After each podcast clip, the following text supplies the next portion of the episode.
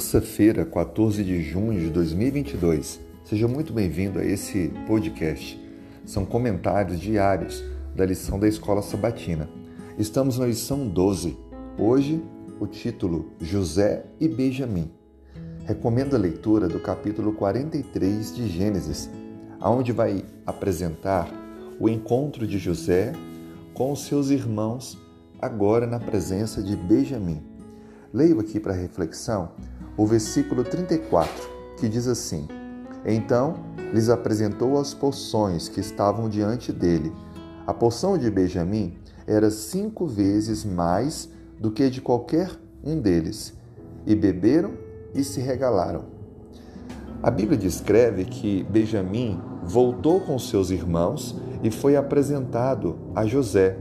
Já que a fome persistia, e eles não tinham mais alimento, Jacó foi obrigado a deixar seus filhos irem, inclusive levando seu filho mais novo, Benjamim. Uma dor tremenda para um pai que já tinha no coração um filho perdido e que agora temia que o mais novo que estava em suas mãos também se perdesse.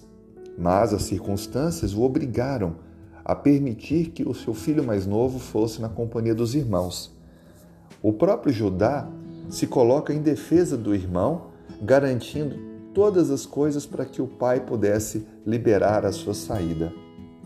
Os irmãos então vão ao Egito e, ao chegar lá, são recebidos por José com uma refeição especial. Mas o que chama a atenção é que Benjamim tem uma porção e um lugar destacado nessa recepção.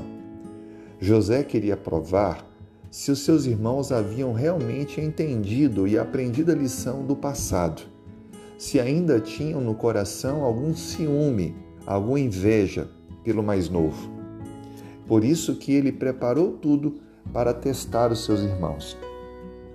É claro que a Bíblia descreve que eles não se sentiram enciumados, pelo contrário, destaca que apesar dele estar sendo privilegiado, eles se regalaram, comeram e festejaram, ou seja, haviam amadurecido.